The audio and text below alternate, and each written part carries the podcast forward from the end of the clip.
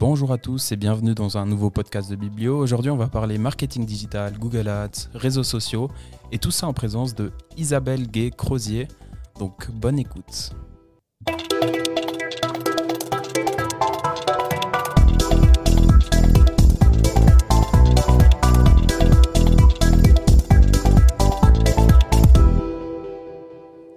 Salut Tsamo. Ah, j'ai dit Robin. comme je vais commencer en allemand aujourd'hui. T'as bien raison, t'as bien raison. Montre tes origines. Ouais, on peut faire tout le podcast si tu veux en allemand. Pour moi, ça ira pas forcément. Ouais. Comme ça, je vais que m'en parler. Quoi. Comment Tu vas bien Moi, ça va bien, ça va bien. Et puis, je suis content de parler d'un sujet bah, dans lequel je travaille en général, où j'adore euh, communiquer, euh, parler, faire du marketing digital. Et en plus, on est accompagné d'une experte du sujet, du coup, Isabelle Gay-Crozier. Je te laisse te présenter à nos auditeurs. Merci, en tout cas, merci de m'inviter euh, dans votre podcast. Je suis super contente d'être là. Euh, ben ouais, c'est pas facile, là. Tu me lances comme ça. c'est jamais- le facile, ça, quoi. Mais parce que nous, en fait, on n'est pas les, les experts de la présentation. On préfère que les gens se présentent, etc. va faire faire. moi, du job pour toi. Donc oui, je m'appelle Isabelle Guécrosier, je viens de Martigny. Euh, ben, je fais du marketing digital et de la communication depuis euh, la fin de mes études en 2004. C'était peut-être pas marketing digital, on en parlera après. Et euh, ben, je, je- je- je travaille aujourd'hui dans, dans ma propre boîte. Je suis solopreneur de Sémantique Communication à Martigny, euh, qui s'occupe euh, de différents mandats pour les entreprises. Ça dépend un petit peu les besoins de l'entreprise. Ça peut être de la com pure, comme du marketing digital, comme du Google Ads, Facebook Ads, euh, la gestion des réseaux sociaux, etc. Donc ça dépend un petit peu de leurs besoins. Et je les accompagne ben, soit sur euh, des, des- des projets assez brefs, soit euh, à l'année, hein, Mhm. euh, mensuellement. Où là, je fais un peu office de responsable de la com, marketing externalisé. hein. Donc ça, c'est assez sympa. Ça veut dire que si on ne peut pas avoir quelqu'un en interne, ben, on peut m'avoir moi en externe. Et euh, ça, ça marche bien. Ouais, J'aime bien. Donc, euh, ben, par rapport à mon parcours, ma carrière, j'ai étudié les sciences de la communication à l'université de Lugano. Euh. Mais quand j'ai préparé ce podcast, j'ai pensé à un truc quand même. Il y a un, un- un point marquant de ma vie, c'est euh, 1995. Je suis partie une année en Australie, Ah ouais? euh, à Lismore. 95, euh, c'est pas ta- ton année de Non, non. Euh, moi, je suis de 97, Robin. Ah, Presque. Bon, quand vous étiez pas là, des petits poissons, comme mon fils il dit. des poissons panés même. Euh, ouais, je suis partie en une année d'échange en, en Australie avec AFS, American Field Mhm. Service. On dit aussi Another Fat Student, donc euh, un nouvel étudiant euh, gros. En Ouais. général, on prend 12 kilos. Et, et puis, bah, justement, si on parle comme marketing digital, c'est assez intéressant parce qu'en 95, il n'y avait pas d'Internet. Mes parents, ils m'appelaient chaque 4 mois euh, parce que ça coûtait 2 francs 50 la minute. Et puis, euh, mes copines m'écrivaient des lettres. Sauf que les lettres, il fallait 7 jours pour arriver et 7 jours pour repartir Aïe, quand aïe. c'était pas 10. On Donc, peut coup- presque pas imaginer ça aujourd'hui. hein. Ouais, c'est fou. Donc, du coup, en fait, ça veut dire que quand tu écris la lettre à tes copines qui s'est passé un truc super pendant le week-end, bah, elles le savent 10 jours plus tard. et vice-versa. Donc, voilà. Enfin, un fait assez marquant parce qu'il y a un peu l'avant-après Australie. hein. Tu reviens, euh, tu pars, tu reviens, tu as 16 ans, tu as 17 ans, tu reviens un peu comme un adulte, etc. Donc, euh, ça, c'était un peu euh, pour, pour lancer ma présentation. Ce qui m'a permis, en fait, d'avoir toujours envie de découvrir d'autres cultures, d'autres pays, etc. Et de repartir en 99, à, en 98 même, à Rome, une année, comme jeune fille au père, Oh, wow. pour ensuite aller à l'université de la Suisse italienne. Euh, je faisais partie de la quatrième volée, donc c'était une toute jeune université. hein. Aujourd'hui, elle a 20, euh, on a fêté les 25 ans, euh, septembre 2021. Euh, mais du coup, c'était euh, c'était les débuts. hein. Euh, même pas encore reconnu par la Confédération à l'époque. Ok, ouais. Ouais. Euh, mais, euh, mais déjà un projet euh, euh, que le, le canton du Tessin avait mis 10-15 ans à mettre en place. Donc, euh, il y avait quand même, euh, Du il y avait job quand même derrière. du hein. job derrière et, et ça fonctionnait. Voilà. Ok, super. Il y a un terme que, qui a retenu notre attention quand on a cherché ton profil, qu'on a, qu'on t'a trouvé, etc. C'était le terme solopreneur. Nous, euh, on, vient de la Team Academy, qui est, notre formation à la HSS au Valais. Puis on, dit souvent euh, teampreneur, etc. Et Dans nos podcasts, en général, on parle beaucoup de collaboration, coopération, euh, donc beaucoup de termes, enfin coopétition, ça, beaucoup de termes qui sont dans le collaborer. Euh, pour toi, c'est quoi être un solopreneur? Ça pourrait un peu nous aider, nous définir ce que c'est pour toi? Oui, alors quand je me suis lancée en 2014, je disais que j'étais plutôt freelance, indépendante. Mhm. Euh, parce qu'aussi, je, mm. je slashais. Hein. Le slasher, c'est celui qui fait plusieurs activités. Donc, j'étais une slasheuse maman, euh, un job de salarié, un job d'indépendante. Et euh, du coup, je parlais plutôt d'indépendance et de, de, freelance et de slasheuse. Et puis, en fait, en 2017, ben, j'ai fondé ma boîte. à ce moment-là, ben, je me suis lancée à 100% dans sémantique et dans, dans l'indépendance. Et puis, du coup, ben, je me suis dit, freelance, ça me définissait plus tellement. Et euh, je suis tombée sur un article de la Starterland, c'est Dan Noël qui est assez actif sur les mhm. réseaux sociaux. Euh, et les podcasteurs, etc. Et il disait solopreneur, il employait ce terme solopreneur, et du coup, j'ai creusé un petit peu et ça, ça me définissait bien. Le solopreneur, c'est celui qui travaille en solo, qui est le seul euh, directeur de sa boîte, en fait, mais qui, qui, a quand même une entreprise et qui n'a pas d'employé ni associé mais en même temps qu'il n'y a pas cette casquette freelance, euh, je vends mes services euh, euh, aux entreprises, parce qu'en en fait, je vends mes services, oui, mais en même temps, on est proactif, on a des produits, c'est quand même une vraie entreprise. Mhm. une vraie structure derrière aussi. Voilà, une vraie structure etc. Et, du coup, le soloprenariat, ça ne veut pas dire travailler tout seul tout le temps, la tête dans, le, guidon. la tête dans le guidon, oui.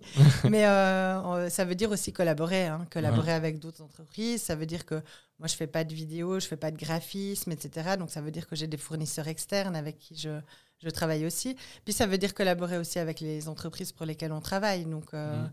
ça ne veut pas dire être tout seul. Mmh. Mais par contre, être seul dans sa... Enfin, être le seul maître de, maître de son, son, entreprise. Et puis, il y a un super livre euh, d'un freelancer solopreneur euh, qui habite sur une île au Canada, près de Vancouver, qui s'appelle Paul Jarvis, et que j'aime beaucoup, euh, où il parle justement de ce statut de solopreneur comme de company of one. Et dans l'idée où on n'est pas obligé, la croissance et la réussite n'est pas obligé de passer par le fait de croître tu peux rester un solopreneur toute ta vie. Ça a d'autres avantages. Euh, ça demande d'autres compétences. Et puis en même temps, la croissance passe pas nécessairement par l'agrandissement de ta boîte. Mhm. Voilà. Et ça, c'est une idée intéressante. c'est quand même intéressant parce que, euh, comme nous, on a appris le, terme euh, teampreneur, c'était justement la contraire. C'était accent beaucoup sur l'équipe, sur la collaboration. Quoi. On fait que le monde solopreneur, il n'est pas forcément, c'est-à-dire qu'on est tout seul et puis on, a, on travaille seul. Quoi. Donc je trouve intéressant quoi, le terme. C'est intéressant d'avoir quand même la notion de différence entre un, un, freelancer et un indépendant. Euh, nous, on en avait parlé pas mal de, du rôle des freelancers pour les entreprises, mais finalement, pour, pour, toi, ça serait plus des fournisseurs à la fin, un freelancer. Toi, tu es en tant que structure, et puis eux, ça peut être des fournisseurs pour ton entreprise. À la base, je pense qu'on fait le même métier. C'est un peu dans la philosophie, comment tu te positionnes. Mhm. Euh, moi, je trouvais aussi que le freelancing, ça avait des fois un peu une mauvaise connotation. Euh, euh, parce que tu es un peu, ouais, tu, tu vas à tes occupations, puis de temps en temps, tu fais une mission, etc. Enfin, j'avais un peu mhm. cette, cette, idée de l'indépendance. Et du coup, le soloprenariat, ben, t'es toi et toi, mais tu as plusieurs casquettes. Mhm. Euh, tu es chef d'entreprise, tu fais la compta, tu t'occupes des factures, euh, des, salaires, etc. Finalement, euh, tu fais tous les départements de l'entreprise en, une seule personne.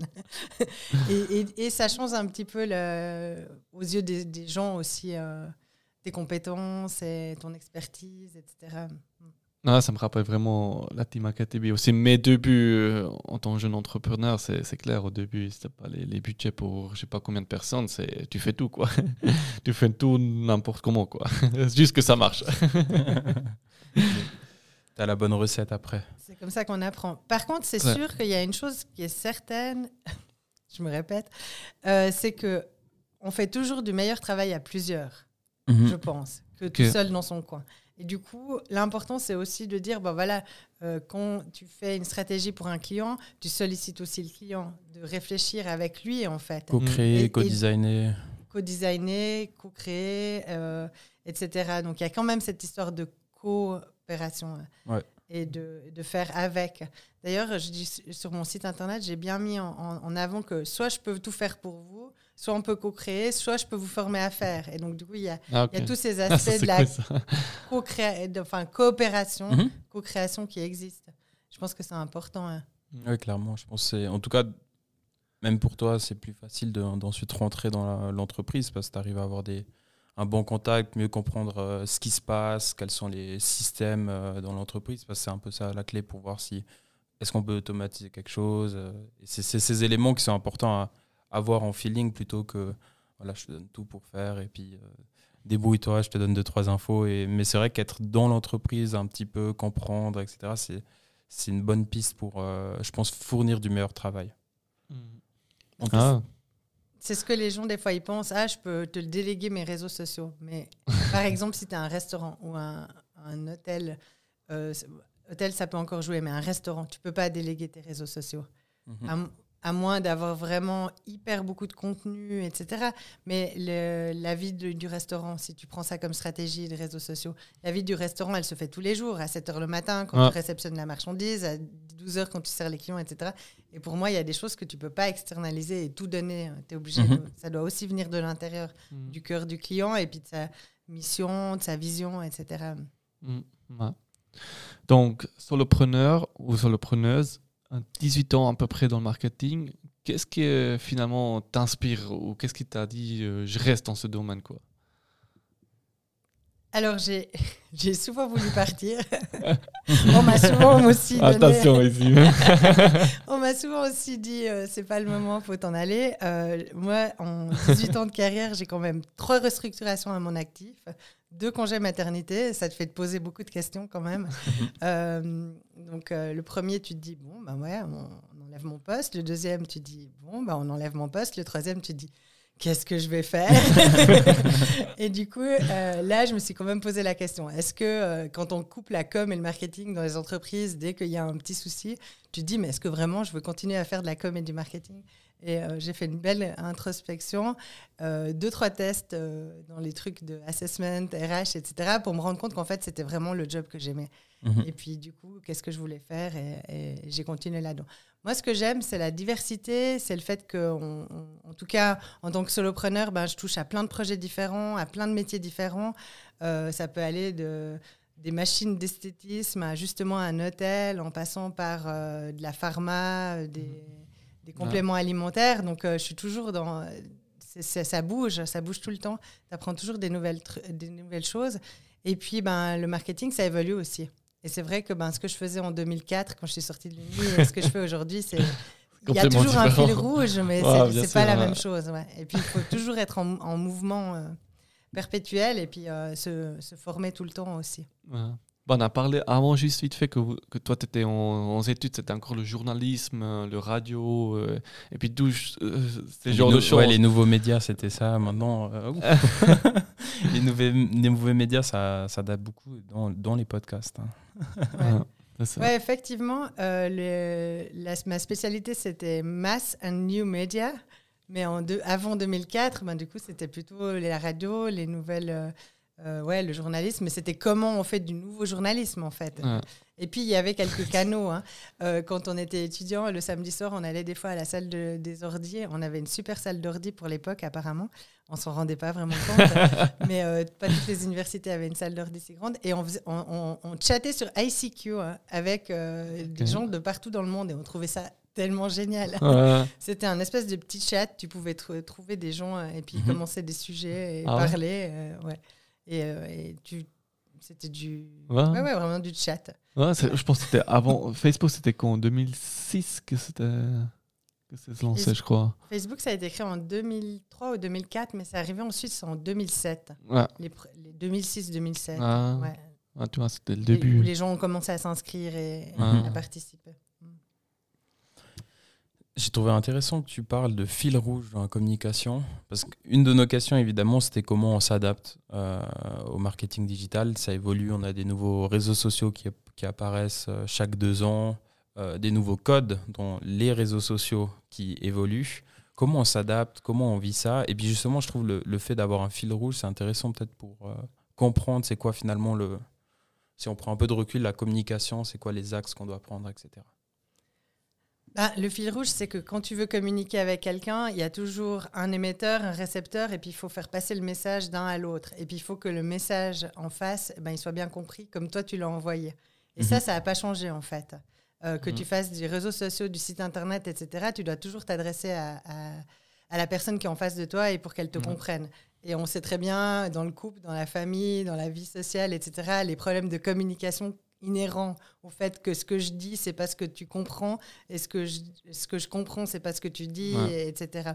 Euh, moi, je commence souvent les formations de communication digitale par euh, cette phrase de Werber qui dit entre ce que je dis, ce que tu ah comprends, est-ce que euh, je la sais plus ici, mais ouais, je sais que Bernard Werber.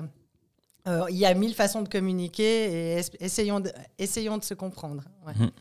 Euh, donc ça, c'est un peu le fil rouge. Après, le, la, moi, je suis une puriste. Euh, les gens, euh, j'ai toujours eu, quand je travaillais chez Orange, des, soucis avec mes copains du enfin mes collègues du marketing parce qu'ils n'étaient jamais d'accord avec moi. Pour eux, la com, c'était une partie du marketing.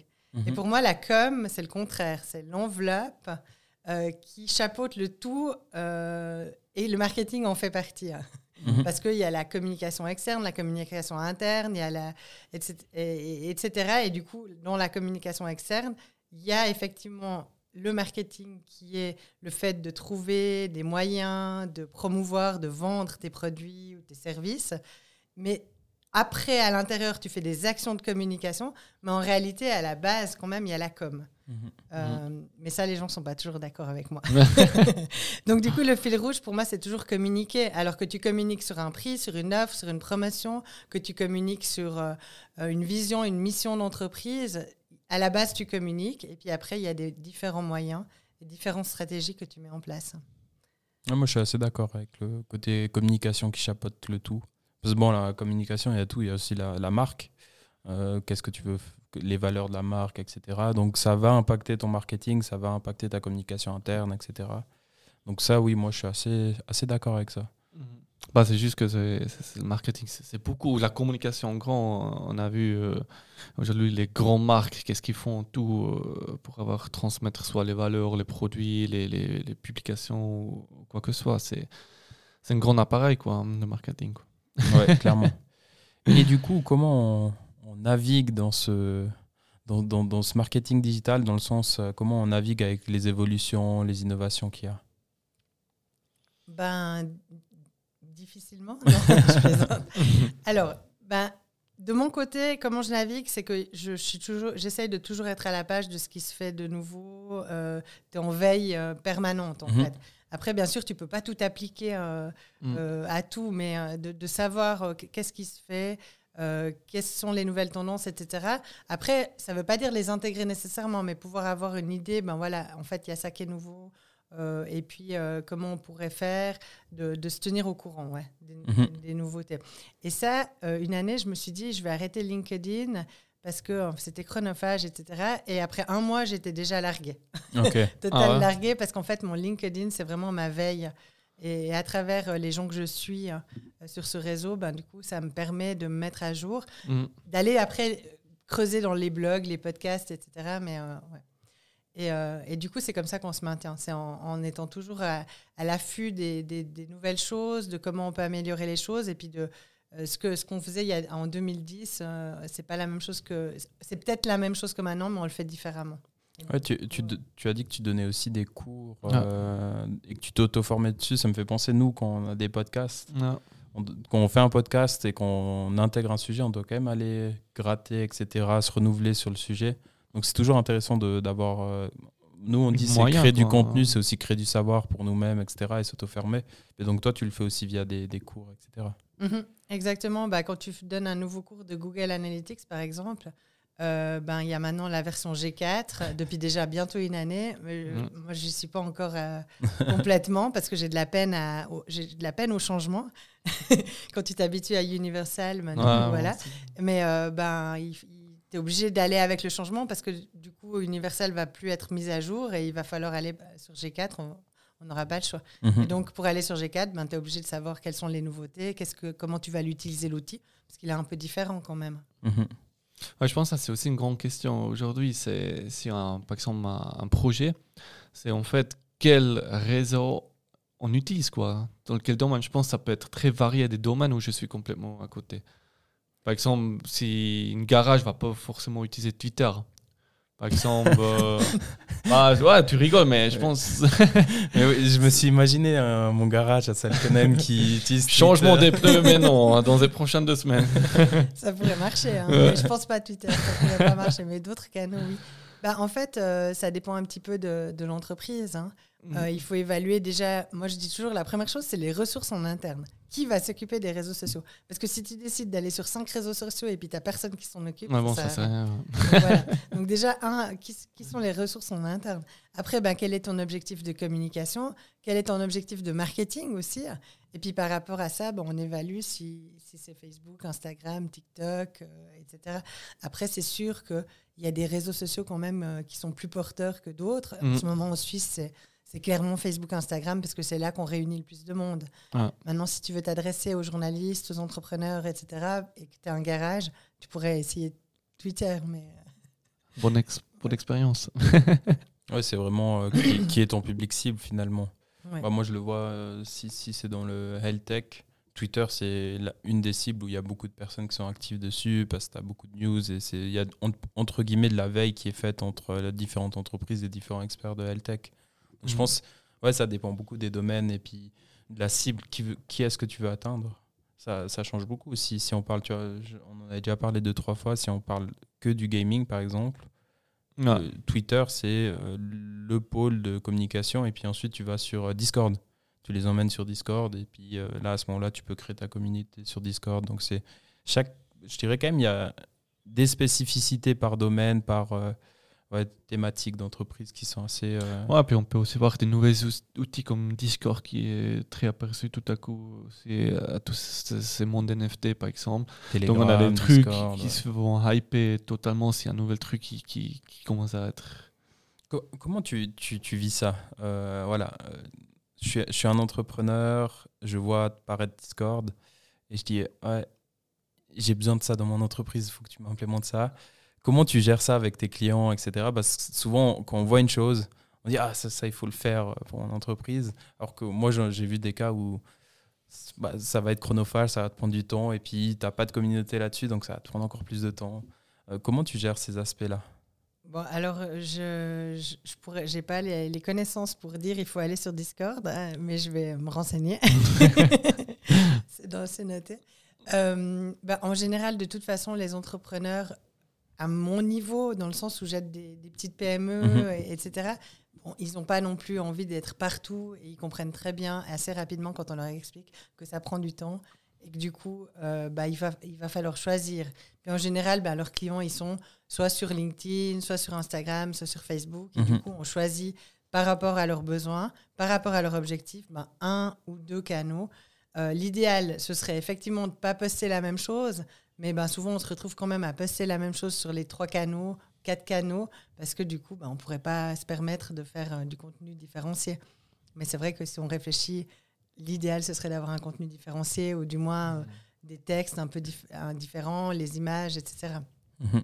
Mais euh, les clients, ils aiment bien savoir, et aussi dans mes cours, les gens, ils ne se rendent pas trop compte que c'est si chronophage. Et, et c'est pas mal, en fait, de le faire avec eux. Moi, je fais aussi pas mal d'accompagnement euh, gestionnaire de publicité Facebook, comment faire sa publicité. Euh, euh, et, en fait, quand on arrive à la fin des deux, trois, voire quatre heures, les gens ils me disent Ah, mais je pensais pas en fait que ça prenait tout ce temps. et puis du coup, bah voilà, du coup, ils, mettent ça en, en, lien avec aussi potentiellement les devis qu'ils auraient pu recevoir d'autres agences ou d'autres boîtes qui font aussi qui font aussi ça. Et puis ça, ça les rassure en fait de se dire ah ben finalement voilà, euh, c'est du travail et puis ça a un coût le travail. Mhm. Mhm. et des compétences aussi. Ah, donc, selon la discussion, on a beaucoup de mots comme fil rouge, différents euh, contenus, différents euh, réseaux sociaux. Il y a ce petit mot stratégie qui, commence à m'apparaître. ça a l'air quand même très dans une stratégie. Donc, en, en, gros, on doit avoir une stratégie derrière tout ça. Ou est-ce qu'on est aussi à un niveau freestyle et puis on dit on s'en fout, et puis on y va. Oui, ici. Alors, il y a, à mon avis, il y a les deux. hein. On en a discuté tout à l'heure. Il y a, il y a ceux qui font freestyle et pour qui ça marche bien. C'est souvent les, intra- les petits cré- euh, entrepreneurs créatifs parce qu'en fait, c'est leur petite boîte, leur Mhm. bébé, leur passion, etc. Et ça marche du tonnerre parce qu'ils ils- ils montrent leur quotidien et puis ils, ils surfent là-dessus. Mhm. Et puis c'est ça qui les fait connaître. Et puis plus on est connu, effectivement, plus on va potentiellement vendre et, et ça va marcher. Après, ben, il y, a des- des- y a des domaines un peu moins sexy, hein, comme euh, Ouais. vendre des pergolas, vendre des machines d'esthétisme, Ouais. où euh, là, vous avez beau parler de votre cœur de métier, euh, mettre toute votre âme d'entrepreneur et votre passion, euh, ça va peut-être pas attirer autant de monde. Clair. Et du coup, ben, là, il faut une stratégie. Et puis la stratégie, c'est pas la même que le voisin. hein. Ça, c'est important de savoir parce que souvent, euh, les... ben, moi, je vois, ils viennent chez moi, je veux faire des réseaux sociaux. Vous voulez faire quoi? Non, non, je veux juste y être. Euh, mais euh, juste y être, ça suffit pas. Si certains, certains objectifs de communication ne seront pas les mêmes pour l'un et l'autre.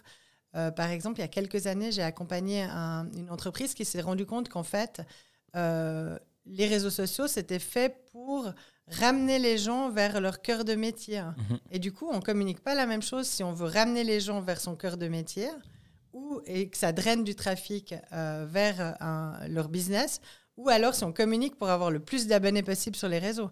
On va pas faire la même stratégie. Et du coup, il faut déjà identifier ça. En fait, qui je suis, qu'est-ce que je fais, quelle est ma mission, et qu'est-ce que je veux atteindre avec ces canaux, différents canaux. Et par rapport à ça, on peut faire une stratégie, en effet. Mhm. Ouais, je trouve pertinent aussi de, de mettre les... Au début, tu as mentionné tout ce qui était ressources. Euh, parce qu'on voit souvent bah, les ces PME qui disent Ah, moi j'aimerais bien euh, faire pareil que. Et ils citent une grosse marque. Puis derrière la grosse marque, tu sais qu'il y a un brand manager, il y a, nan, nan, Ah, il y a nan, des nan. sacrés budgets aussi. Ouais, il y a du budget et tout. Donc, c'est, c'est- des fois, c'est vraiment bien de mettre en exergue. Ok, bah, on a 10% de temps à, à mettre dans notre communication. Qu'est-ce qu'on peut faire avec ces 10% et comment on va optimiser le, chemin et puis les objectifs. Et c'est là qu'il faut faire des choix, justement, comme tu as dit. euh, ok, on fixe 3-4 objectifs pour la communication, ce qu'on veut atteindre. Mais c'est lequel le prioritaire Si c'est bah, vendre et atteindre des nouveaux potentiels clients ou bien si c'est euh, mettre en avant nos valeurs, etc., pour attirer des nouveaux employés.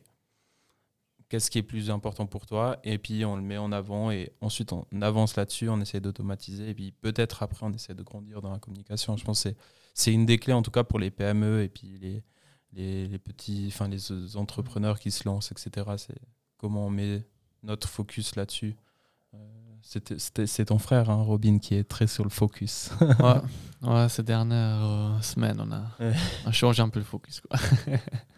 Oui, alors c'est super important, mais même si on est une petite association, hein, euh, moi je donne aussi des cours de communication digitale aux associations, euh, elles disent Ah, il faut qu'on soit sur les réseaux et tout. Mais oui, mais vous voulez être pourquoi? Ouais. Et puis votre public, il attend quoi de vous en fait il, il a envie de savoir euh, les événements que vous faites, ou alors vous voulez, ça peut être un objectif, voilà, je veux promouvoir mes événements, maintenant que ça reprend. Euh, ou alors je veux euh, avoir plus d'argent, donc euh, solliciter des dons, trouver des sponsors. On va pas faire la même stratégie si Ouais. on veut des dons que si on veut communiquer sur le prochain événement. Mm. Et du coup, par rapport à cet objectif, ben, on peut mettre en place les canaux et les contenus, justement. Qu'est-ce qu'on va dire, etc. Moi, je donne aussi souvent aux associations l'exemple, on dit tout le temps, ah oui, on va faire du bouche à oreille. Ouais. C'est génial, le bouche à oreille. Mais en fait, si tu crées, si tu crées pas le process bouche à oreille, ça marche pas. Le Mhm. process du bouche à oreille, c'est de dire, voilà, on a euh, la kermesse samedi soir, il faut en parler. Donc, du coup, quand vous allez à la COP, à la Migros, en ville, n'importe où, vous devez parler de la kermesse. Qu'est-ce que tu dois dire de la kermesse? C'est samedi soir, à 17h, Mm. à la salle, telle et telle, etc. Et puis là, les gens, si tu leur fais le processus, quand ils vont à la Migros durant la semaine, à la COP et euh, au, Ouais, job et tout, ben, ils vont penser Ah oui, je dois te parler de la kermesse, c'est samedi soir, est-ce que tu viens? Ouais. Mhm. Et là, le bouche à oreille, ça marche. Mm. Mais juste dire Ah oui, on met le bouche à oreille dans notre stratégie de com, nada. Ça n'a aucun effet. Nada, nix. Mais ça, c'est intéressant qu'on va toucher du, du bouche à oreille parce qu'une question, c'était aussi, on a beaucoup parlé de l'aspect euh, digital marketing, mais il y a quand même encore, un- bah, pas le contraire, mais un autre aspect, c'est c'est le offline marketing en gros. Donc, est-ce que ces dernières 10 ans, ou est-ce que tu penses dans les prochaines 10 ans, est-ce que ça reste un aspect important ou est-ce que le digital va prendre tellement le, le place qu'on n'a pas forcément besoin du, du offline marketing Moi, je pense qu'il faut toujours évaluer ben, justement par rapport à l'entreprise et par rapport aux besoins, par rapport aux objectifs et par rapport au, aux produits ou aux services qu'on vend. Parce que, et j'aime bien remettre sur la table le, la, la map de. J'ai un blanc. Euh, paid. Euh, ça me- ça C'est le gagne. 4P, gain, non euh, ah, je l'ai- je- Pay, paid gain. Oui, euh, les, les médias gagnés, les médias payants et les médias Ah, qui t'appartiennent. Oui, ok. ouais. Ah, Euh, ah. ah, zut, j'ai un, j'ai un blanc total. Ouais. Euh, tu mettras dans les commentaires, on, on fera le lien, euh, le lien vers le truc. Euh, et en fait, si tu prends euh, les médias euh, que tu payes et tu fais la liste des médias où tu es d'accord de payer ou potentiellement, ça peut être du Facebook Ads, du Google Ads, mais ça peut être aussi de la pub dans les, dans les quotidiens, ça peut être de la pub au cinéma, ça Mhm. peut être de la pub euh, sur, les sur les affiches en gare, Mhm. sur les displays, les, les do, euh, les out-of-home advertising et tout ça. Euh, et tu dis, ben voilà, qu'est-ce que- pour mon objectif, quels sont ceux qui sont pertinents? Ensuite, les médias qui m'appartiennent, c'est euh, ton site internet, ta page Facebook, c'est tout ce que tu peux maîtriser. Puis là, tu peux te poser la question, ben, est-ce que je vais sur TikTok? Est-ce que je vais sur euh, Discord? Est-ce que par rapport à ton, ton objectif? Et puis les médias que je gagne, ça c'est tout ce qui est qui étaient les, les retombées d'un communiqué de presse, hein, quand les journalistes euh, en parlaient de toi. Mais maintenant, c'est aussi le user euh, content generation. C'est quand les utilisateurs de tes réseaux, médias, etc., repartagent ton information ou font de l'information sur, euh, sur ton entreprise. Et puis par rapport à cet écosystème, ben, tu peux un peu naviguer là-dedans et te dire, ben, est-ce que les médias traditionnels, j'en ai besoin ou pas? Est-ce que les médias, euh, est-ce que je peux aller que sur du digital Mm. Moi, je pense qu'il faut un bon mix des deux. Ouais. Mais ça dépend de ton objectif aussi. hein. Ça dépend de tout. quoi. Mais c'est- je pense qu'il y a quand même toujours un peu ce- cette conf- ouais, entre guillemets confrontation. Nous, on a eu un podcast sur le journalisme euh, euh, il y a un mois et demi. Puis c'était intéressant de montrer comme le contenu avait évolué rien que dans ce domaine en, en si peu de temps, euh, comment bah, les journalistes devaient se re- renouveler pour faire du contenu qui finalement marche, parce que ça va leur apporter de l'argent, des gens qui regardent, etc. Et en contrepartie, peut-être baisser la qualité du contenu parce qu'ils doivent publier rapidement. Mais euh, je pense, justement, dans le offline, c'est aussi intéressant quand, quand est arrivé tout ce qui était Facebook Ads, Google Ads, etc. Pourquoi euh, payer si cher pour avoir ma petite place dans le journal euh, local? Je pense que c'est vraiment du combien je paye, combien je peux gagner, etc. Au niveau des- de ces chiffres, etc., toi, comment tu accompagnes tes clients, etc. Les données statistiques, c'est souvent un aspect qui est un peu oublié, je dirais, pour les PME, parce que ça prend du temps, ça demande beaucoup de connaissances. Comment tu les accompagnes dans ce domaine, etc. Ben alors c'est sûr que euh, entre le média traditionnel et le, la pub sur Facebook, Instagram, on est dans des coûts par mille, hein, Mhm. coûts pour toucher 1000 personnes qui sont bien plus bas et on, on a une portée euh, assez grande. Et donc du coup c'est assez difficile de dire bon bah il vaut mieux mettre la pub dans le journal euh, quand ça coûte 2500 voire 3000 francs le pavé euh, Mhm. euh, ou alors ouais deux trois pavés. Tu auras trois, trois, trois fois ce sera imprimé, ce sera vu par beaucoup de personnes, mais en même temps, si tu compares à- avec 5 francs, combien tu peux toucher de personnes sur les médias, c'est assez. euh, voilà, il y a deux poids, deux mesures.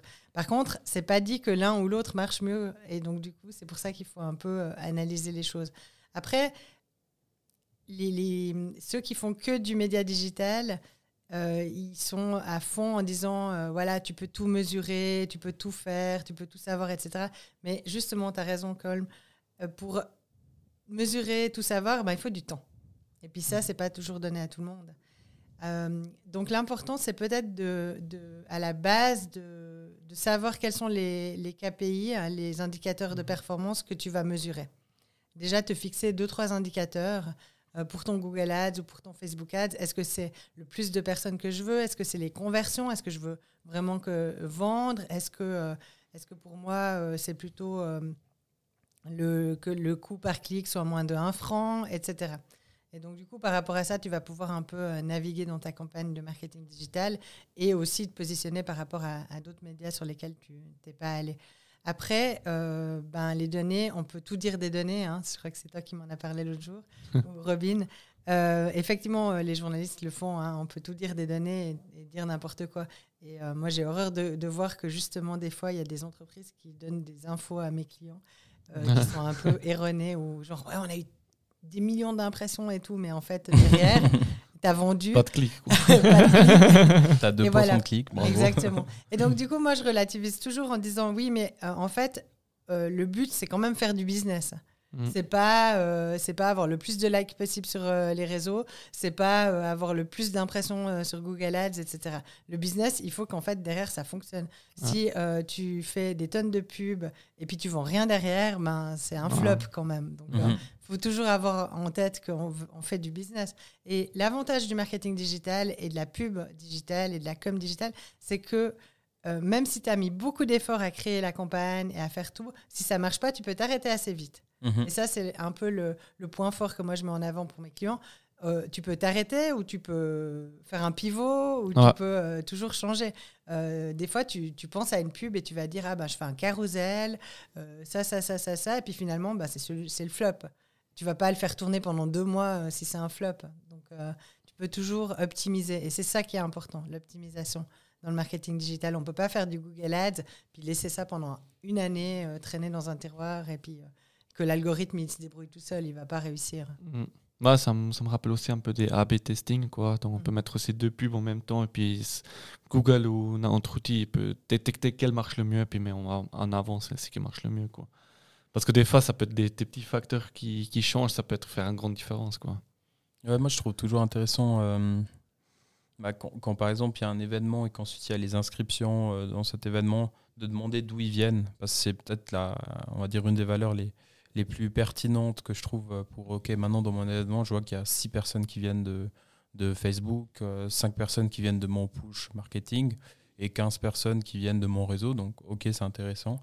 Comment tu arrives à calculer ça? Je pense pour des petites entreprises, c'est le plus, en tout cas en termes chronophages, le plus simple à faire pour vraiment avoir un aperçu assez rapide de ce qui a marché. Parce qu'après, tu sais combien d'argent tu as mis dans le push euh, marqué, enfin push euh, euh, ads, etc. Donc je pense que ça, c'est assez la, une bonne piste, je pense, pour avoir une base déjà au niveau des données et d'avoir une aperçu de où, où vient ton public et comment ils ont, ils ont entendu parler de toi. Ah. Bah alors des fois, euh, moi je, moi je demande euh, vraiment beaucoup à mes clients de demander aussi, mais comment vous nous avez connus, etc. Parce que effectivement, on peut mettre en place des conversions, mais souvent elles marchent pas. Parce que en fait, après la technique du côté de- du site internet, ça a capoté, la balise n'était pas bien placée, etc. C'est toujours un peu cafarnaum. Et là, il faut des grosses structures et investir un peu de budget Mhm. pour aller vraiment mettre en place euh, tout ce tracking en fait. Ouais. Mais, euh, mais souvent, ils disent Ah oui, ben, les gens, ils m'ont dit qu'ils venaient de Google. Mais du coup, on ne sait pas s'ils viennent de Google moteur de recherche Ouais. ou Google payant, ou alors ils sont vus sur Facebook et après, ils ont été chercher le nom de l'entreprise sur Google. Ouais, ça peut venir de plein de choses. peut très hein, on sait jamais euh. euh, exactement. Mais bon, bah, ça donne quand même des pistes. Ah oui, j'ai vu dans le journal, ou oui, je suis là, venu Ah, des par grands là, pistes, ou ouais. etc. Ouais, je, trou- je trouve très pertinent aussi dans, dans- dans tes services l'aspect formation. Parce que justement, moi, ce que je vois aussi souvent, euh, j'ai aussi ces activités dans- en tant qu'indépendant, c'est qu'ils arrivent, ils, ils se comparent à un concurrent en disant euh, bah, lui, il a 600 abonnés, toi, tu as 400, euh, moi, je veux atteindre plus, je veux le dépasser, etc. Alors que ce n'est pas du tout la, la clé, euh, en tout cas, je pense, dans, dans la stratégie. Euh, je trouve intéressant de donner l'aspect formation en disant bah ok il a 600 mais si tu vas chercher un peu plus loin tu vas voir peut-être qu'il a beaucoup moins de, de clics sur ses publications etc nous on a plus de conversions et le fait de former les gens je pense ça leur donne aussi une compréhension du métier et compréhension de, de la charge de travail que c'est de faire de la communication. Parce que souvent on dit euh, ouais il faut faire de la communication. Et puis ça, ça c'est aussi un- une anecdote que je trouve trop marrant. Souvent des agences de communication c'est celles qui font le moins de communication pour eux et ça me fait trop rire chaque fois. Alors moi je dis toujours que je suis la plus mal chaussée, hein. la plus mal chaussée. D'ailleurs sur mon Instagram j'ai mis compte privé d'Isabelle parce que c'est pas, euh, ça reflète pas euh, mes compétences professionnelles, c'est plutôt pour le fun. Et euh, mais oui, le site internet est souvent euh, pas bien alors qu'on fait des sites internet pour les clients, Ouais. etc. Euh, Il y a une entreprise en France que j'aime beaucoup, c'est euh, Eskimos. Ils font du référencement euh, naturel, c'est vraiment leur, Ouais. leur, leur corps de métier. Et, et eux, en fait, ils ont tout fait pour justement éviter ça et être premiers sur les mots référencement payant, euh, référencement naturel euh, sur toute l'Europe. Mhm. Et ils ont investi énormément de ressources en interne pour faire le même job qu'ils font pour leurs clients, pour eux-mêmes. Ouais. Et, et c'est payant en fait, ça marche. Mhm. Ça marche parce que du coup, ben, ils sont premiers sur, tous les, Ouais. sur toutes les requêtes, etc. Mais ça veut dire, et le patron il le dit, hein, ça veut dire un- des ressources en interne attribuées à ce projet. hein. donc euh, il faut les avoir aussi. Mhm. Non, mais moi, c'est un point que je- à chaque fois, ça, ça me faisait rire quand tu cherches agence de com, etc. Et puis ils apparaissent en bas, mais qui te conseillent de, de faire ça. Mais du coup, c'est effectivement chronophage, ça prend du temps et il faut investir du temps dans ces. Ouais, puis je pense que c'est ça, quelque chose que je retire de nouveau de ce podcast, c'est vraiment marketing. Ouais, le digital marketing, c'est assez rapidement fait. Quoi. On, on a, on a l'idée de, ouais, on fait le page Facebook, on peut publier assez rapidement, mais en fait, c'est ça le danger. Quoi. C'est beaucoup. Je pense que le grand champ, c'est que avant que quelque chose il sort, quoi, c'est finalement les questions qu'on a dit. euh, pourquoi on met, on, met, on met ce post, c'est quoi le contenu, pour qui on fait, et puis qu'est-ce que je veux attirer finalement de ça. Quoi. Je pense que le, le grand boulot marketing, c'est justement avant qu'on, qu'on publie quelque chose. Quoi. Si vous savez le temps que je passe dans ces podcasts à monter. Est-ce que tu te plains d'ici non, non. À l'aide. À l'aide. Oui. Moi, j'ai alors maintenant, ça a un petit peu changé euh, le Facebook Ads. Il y, a, il y a le Boost et le gestionnaire de publicité. hein. Il, il fut un temps euh, à l'époque, on disait, enfin moi je disais, euh, si vous voulez faire du Boost, vous pouvez, mais sachez que c'est que pour votre self-esteem, parce que Mhm. le Boost, c'était juste pour les likes. Mhm. Et l'algorithme allait chercher le plus de personnes qui allaient liker, donc pas nécessairement des potentiels clients. Et j'ai- il y a, il y a, je pense, 3-4 ans, j'avais un client, il me disait Oui, oui, c'est bon, Isabelle, j'ai compris le boost, c'est juste pour mon ego. Et moi, l'ego, j'en ai pas besoin. Donc, Ouais. du coup, on fait le gestionnaire de publicité et on fait une vraie campagne et, et on, on met en avant mes produits et, et j'ai pas besoin de likes, en fait. Mm. Et c'est vrai qu'il il faut, bah, faut se demander des fois, on a envie de likes. Et puis des fois, on a envie de vendre des produits. Ouais. Et qu'est-ce qu'on veut faire? Et du coup, on peut, on peut gérer ça. Mais Yes. la base de tout, c'est quand même qu'est-ce que je veux communiquer? Euh, Quelle est ma stratégie Sur quels canaux Et puis qui est mon public cible? On n'en a pas tellement parlé aujourd'hui, mais les personas, faire ces personas, c'est aussi super important. Ouais. À qui je m'adresse Et ça, ça va pouvoir te permettre de créer du contenu après. Quel contenu aussi Pour quelle personne? Ouais. Donc on va faire un nouvel épisode, je pense. Ouais. Exactement. Moi, c'est un- beau résumé déjà de. On a quatre ou cinq bases pour lancer son, son marketing, pour déjà réfléchir. Prendre le temps de réfléchir à, à son marketing. Je pense que c'est une bonne base. Est-ce que tu as d'autres éléments que tu aimerais mettre en avant avant qu'on clôture ce, ce podcast? Non, euh, vraiment, la base, c'est qu'est-ce que je veux communiquer euh, Quelle est ma stratégie euh, de marketing Quels canaux Sur quel levier, du coup, je vais, je vais communiquer ça Et puis, euh, ben, qui est mon public cible Mhm. Et quels sont les messages que je vais adresser à chacun Je pense que c'est vraiment la base. Et c'est la base, pour revenir au fil rouge, c'est la base qui existait en 99, qui existait en 90, qui existait quand Omega a lancé euh, sa montre pour aller sur la Lune. Ouais. C'est la base de base. C'est juste les méthodes qui ont changé et les canaux qui sont différents. Mais le fil rouge, c'est toujours le même. Toujours le même. Quel message pour quel public et comment je fais le message? Nice. Parfait. Merci beaucoup pour. euh, le- Merci, à Isabelle. vous. Ouais. Merci de m'avoir invité dans votre podcast. Et puis nous, ben, on- vous pouvez nous retrouver sur nos réseaux sociaux Instagram et Facebook. Et n'hésitez pas à vous abonner à notre Onshore ou bien à notre Spotify, mais aussi sur YouTube parce qu'on met- on est maintenant en vidéo. Yes. Merci Super. à tous. Merci à beaucoup. À bientôt. Ciao, ciao.